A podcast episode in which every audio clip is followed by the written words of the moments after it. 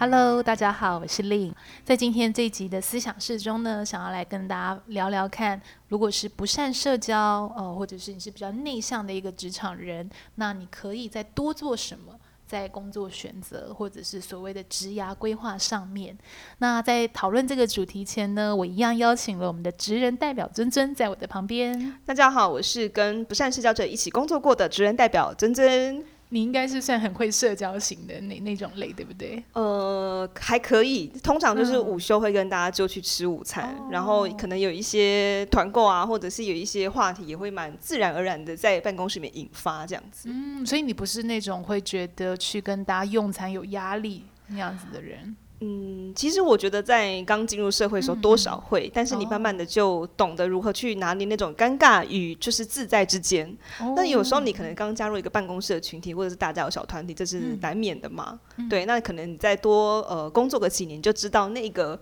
分寸在哪里，这样。嗯、所以这件事情并不会很困扰我。哦，那你会如何去看待所谓不善社交这件事情呢？嗯，坦白说，跟不善社交的人一起工作，呃，我觉得可能有分几种。那所谓他不善社交，有可能是他下班后或者是午休，就是不想要去交际。那那种人，我觉得很就也没关系，嗯、就是他私人的时间，他可以休息或做任何想做的事情。嗯、但比较困扰的，应该是说，有时候是呃，跟你一起共事，或者是你的窗口。他可能确实就比较不会，呃，比如说沟通这件事情上面，他就是会有困难，是，是就把他想要的想法转译成口语的呃表达这样子。对，就那一个路途，不知道为什么对他来讲非常的遥远这样子。嗯、所以像这样子跟这样子对象工作的时候，你都会有一些。怎么讲困扰？有可能是自己的修为还没到，但有时候就是会觉得，嗯，嗯，会被他挑起一些情绪 这样子。OK，我觉得那样的状况好像其实，在我们的日常的职场生活应该也是蛮常见的。但我其实不太会鼓励大家就直接二分法，就是善于社交或不善社交。不过我觉得回归到今天这节主题，其实还是要更回归到，哎，如果你真的那个原型，也、嗯、就是你原始的样貌，真的就是那种你觉得，嗯，你需要多一点独处时间，嗯、或者是哎，你对于转译一些。想法把它转换成文字化，呃，会是有一点挑战的。那这样子的一个状况，我们到底可以如何去应应？其实会是回归到我们今天这集核心，比较想要先跟听众朋友们来探讨的一个部分。所以我不知道，诶，现在如果正在听这集 podcast 的你，不善社交，你的这个定义会是什么？因为我觉得大家对这件事情的定义是很不一样的。嗯嗯嗯。那像尊尊，你会怎么去定义这件事呢？我觉得像刚刚另讲了一个，就是比如说在呃把自己的专业啊，或者是自己的技术转译成文字，或者是跟别人表达这件事情有困难，他其实对我来讲就可能会有一点点算是不善社交。嗯嗯、那可能是在沟通方面、表达方面，他可能困难，或者是说他可能在比如说群体大家可能开会啊，或者是当当主管点到他，或者是同事跟他协作的时候，他常常觉得他好像都不讲话的那种，或者是他可能讲话起来的那个组织的文字你。又听不太懂，就是诶、欸，所以你想表达什么？嗯、但是我觉得这样子的人，他其实不见得是没有在想，或者是他真的不专业，对，而是他就是不知道怎么表达跟讲那个东西，可能会对他造成一种压力。哦，对，那有时候那种压力之下，他那种脱口而出的话，你可能又又觉得，嗯，所以你是现在有一些什么情绪上来吗？嗯、所以像我觉得我都是蛮体谅，就是可以了解像这样子的人，他可能就真的在工作上会有一些挑战。嗯，应该是说跟这样子的呃窗口或者是同事工作的话，其实我觉得有时候我自己觉得啊，我会多体谅一点，嗯、但当然工作上也是会有一些，就是觉得呃，也希望他可以在进步的地方。哦 OK，因为我觉得人际协作在这一块可能很难是单方面。我刚刚听起来你的期待会是这样吗？一定是双方，我们可能哎，怎么样来有更好的节奏来去处理或进行这件事情？没错、嗯，没错。嗯，我觉得这也让我想到一个，我也想跟听众朋友分享，就是说，其实我是毕竟做 headhunter 嘛。嗯，做猎头，那尤其我早期做非常多高科技业，比如说像半导体啊、软体业啊这种行业。那其实像这种行业就会很多所谓的工程师类型的这样的一个角色。嗯、那我确实有时候，诶，再去啊、引进一些新机会，或者再去认识一个新的我的 candidate，其实确实会发生像尊尊你刚刚讲的状况。诶，他可能已经十年很棒，有很棒的 coding 的那个 skill。然后有很强的 background，他逻辑力也很棒，但是可能他再去诶把这个东西包装跟呈现自己，反而他其实会变成是有点支支吾吾的状态。对，不过我其实觉得有时候对于呃这样的人，或是我这样的 candidate，有时候我觉得会有点可惜，就是说第一容易可能会别人会有点误解，嗯，哦、呃，或者是他第二他其实没有那个意思。我你刚刚在分享的时候，我就想到这个这个我在电话沟通的画面这样，嗯嗯嗯嗯、所以我其实觉得回归到呃今天这个主题，就职涯职场到底不善社交，或者是说哎不善表达吧？我我我刚刚听起来我们在如何转译或这个表达，嗯，到底会不会去影响到工作职涯呢？其实我觉得站在我的角色来看，我觉得是的，我觉得它确实会影响，因为大家如果你是工作经验多了，你应该会发现有一些。工作角色、职业角色，它就是一定要与人沟通，甚至是大量的与人沟通。那我相信，像尊尊你是做 marketing，marketing 应该也会很需要这个部分。对，其实行销是每天都会需要跟不同的窗口、跟你的同事或者是主管沟通的，所以对我来讲，这是一个非常自然而然的事情。那沟通这件事情对我来讲，也是一个我会去呃希望精进的技巧，因为有时候你能谈到的东西，假设你的表达或者是呃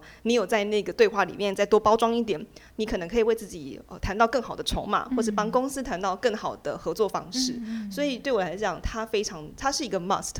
嗯，所以我觉得听起来，在你的角色上，它就是一个 must。它可能不是那种你不想去沟通就可以嘛，对不对？我听起来你的 job duty 其实就是这样子的状态。对，而且我听过一个很有趣的例子，跟大家分享，就是说，哦、呃，我有个朋友。他自己本身在过去是做一个常常需要与人沟通，甚至是需要出席一些场合 social 的职位。Oh. 对，那他其实嗯，他其实这个工作也做了好几年了，然后他就会觉得说自己内心有一点负担，因为他其实不太喜欢跟别人装熟，因为对他来讲，所谓的社交跟 social 就是装熟。你可能在一个场合里面你要出席，你要跟大家在那边说，哎，你怎么来了？哇，我也来了，哇，就是大家拍照啊，或者是。针对一些话题去做一些，你可能很浅的聊天，他可能就不喜欢这样子。嗯，所以他后来选择哦，在几年之后转型成为工程师。哦，那他其实就是觉得说，哎，那工程师我总是面对电脑了吧？我总是就是打打一些就是 coding 啊，写写一些网页啊，应该没有什么问题了吧？嗯，但其实他选择的是呃创业成为工程师，嗯，他并不是选择说他可能就是在一个可能公司的体制。对，那其实作为一个创业的工程师，他其实也是需要第一个去呃了解客户的需求，确实，对，那客户没错，那可能知道客户他现在呃需要的是什么，然后跟客户解释说，哎，他这个东西为什么这样子写，嗯，所以他其实知道自己的这样子不善社交的个性。不过很有趣的是，他在后面的职涯选择。把自己就是 又放进了一个可能需要沟通能力的位置上。确实哦，如果是当创业者、嗯、或者像 freelancer，其实你有很多的状态是你要自己去面对客户端，就是你要 negotiate 那个 project 的一个金额啊，还有一些 contract terms，因为我觉得那个东西就会很需要。哦，那种沟通啊，或者谈判啊，或者是那种高度换位思考的一个技巧，这样子。嗯、没错。那他后来转成这样创业者，他有觉得这个还是一个压力吗？嗯，我自己听起来他，他嗯，他可能觉得这个位置是。舒适的，相较舒适的，嗯、但是他其实也在想，哎，是不是不要做工程师的？很有趣，因为他在对话中也有表现出他知道自己不善社交，嗯、对，所以这件事情我觉得他多少还是会感觉到一个沟通的压力。那我觉得讲到这边，其实就是我接下来想要在这集跟听众朋友我们来分享的，就是确实在我的一个工作经验上面，也会遇到很多客户，可能就会有类似刚刚尊尊提到的议题，就是说，哎，假设我真的是不太喜欢社交，这是一种类，比如说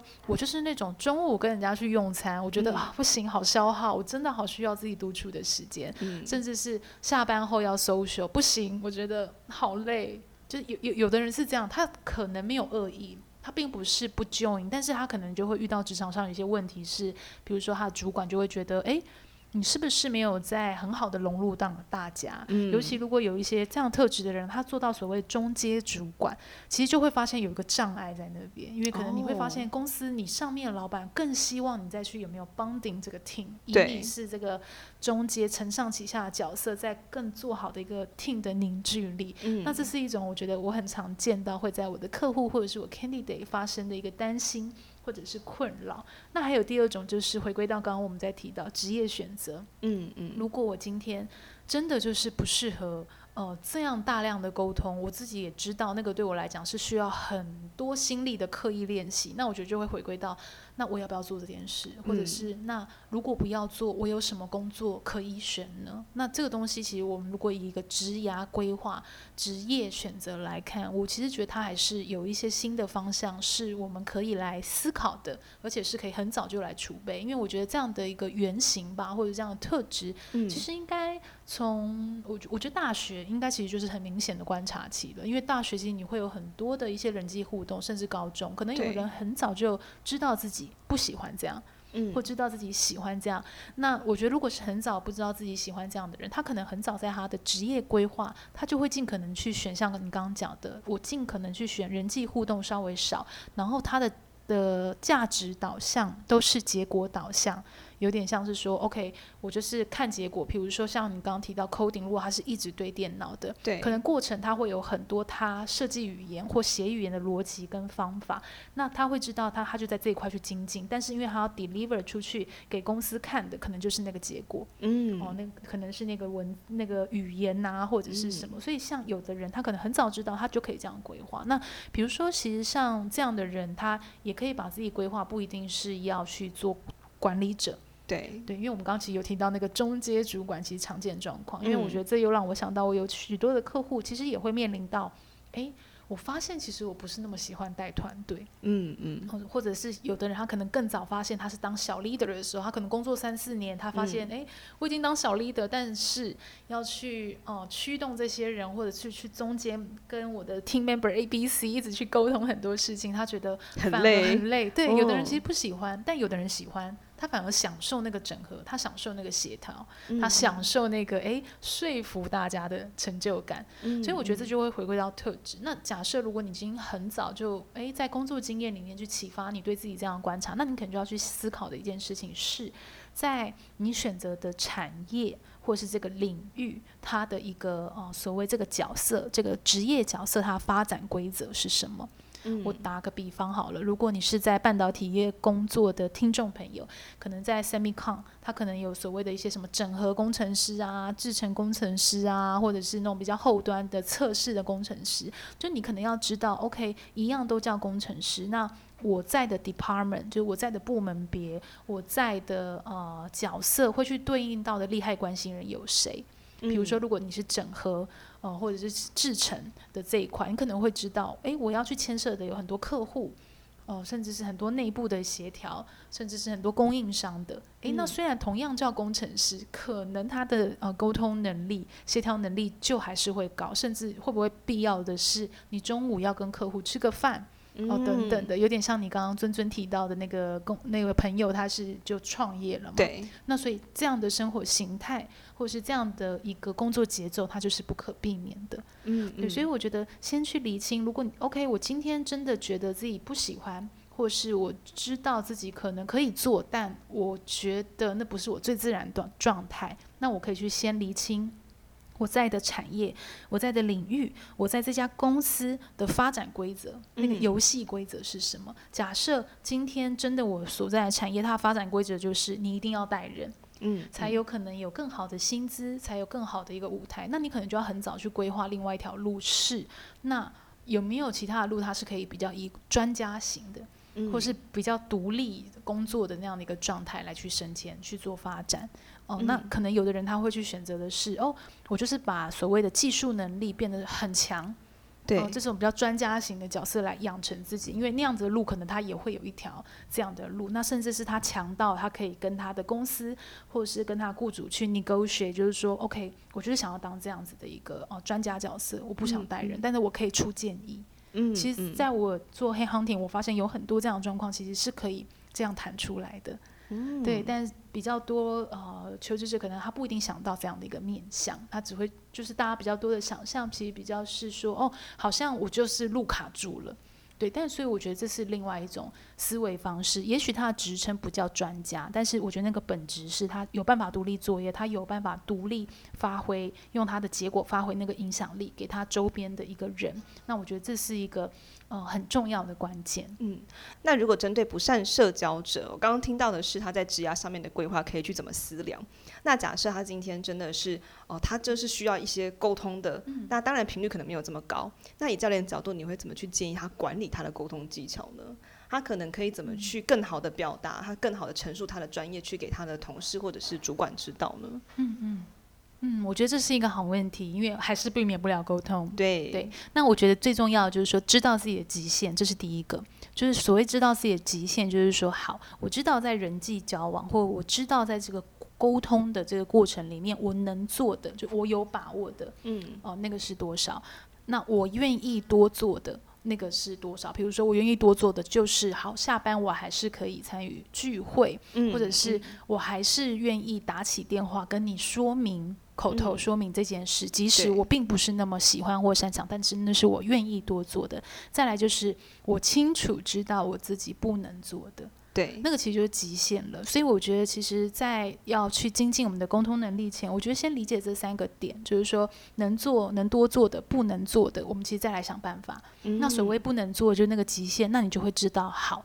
我如果那个不能做的叫做呃，跟客户提案，假设是这样子，嗯、那。我会知道，我可能这时候就要寻求资源，寻求帮忙，甚至是我平常在公司就要去结交这样的好同事、好朋友，在这时候我可以去做一个这种嗯。Alliance 就是说可以去做一个中文是叫什么联盟吗？就是说我们一起去把这件事做好的那样的一个伙伴，这是一种。就是哎，那你就要很早开始去建立你自己的一个支持系统。嗯，那比如说在你能做的范围，OK，那我知道我还是可以表达，我还是可以讲，但我可以多做的就是一个辅助性的。比如说很常见的情况是，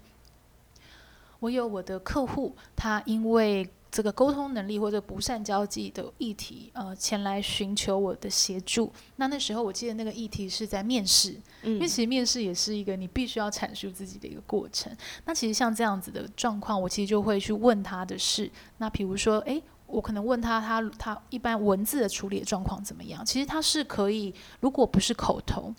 他那个能做或者他那个能多做，其实在这种呃文字。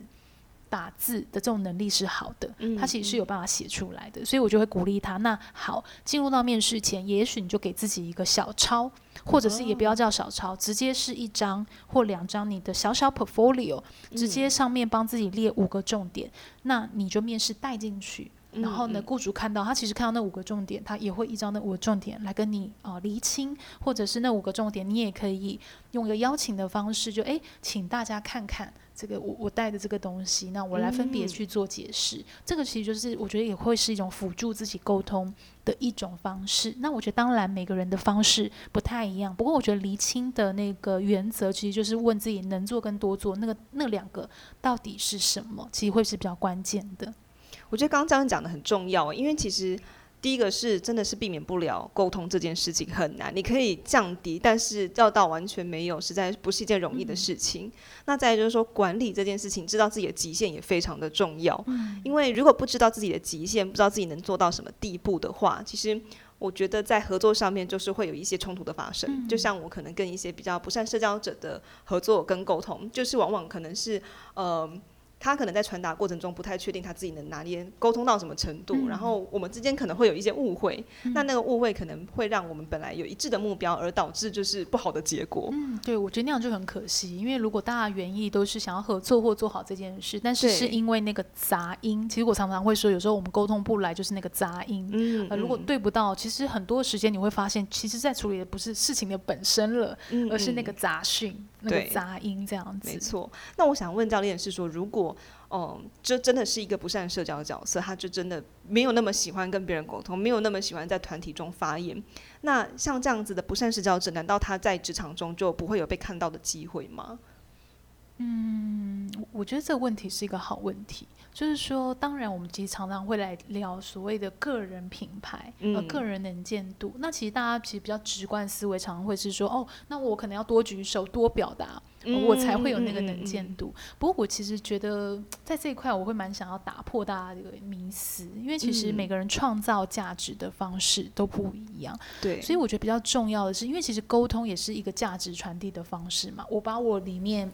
的内容把它转译出来，嗯、对吧？其实很多的情境是这样，不管是在大学推甄、嗯、自我介绍、面试、履历，或者是与厂商合作、与你的老板谈加薪或争取一个机会等等，其实我觉得原理它是一样的。比如说，像我常在带优势工作坊，我我觉得为什么要带这件事，是因为在所谓优势工作坊里面，比如说我们会去讲哦，像这种不善社交的人，对，他可能。不一定是不喜欢人，但是他是比较交往型的人，就是他是需要更多的信任关系或长时间去建立的环境，他才有可能更自然的去表达，对，或者是展现他的价值。所以我不知道大家听这个逻辑可不可以去发现，所以我们每个人的性格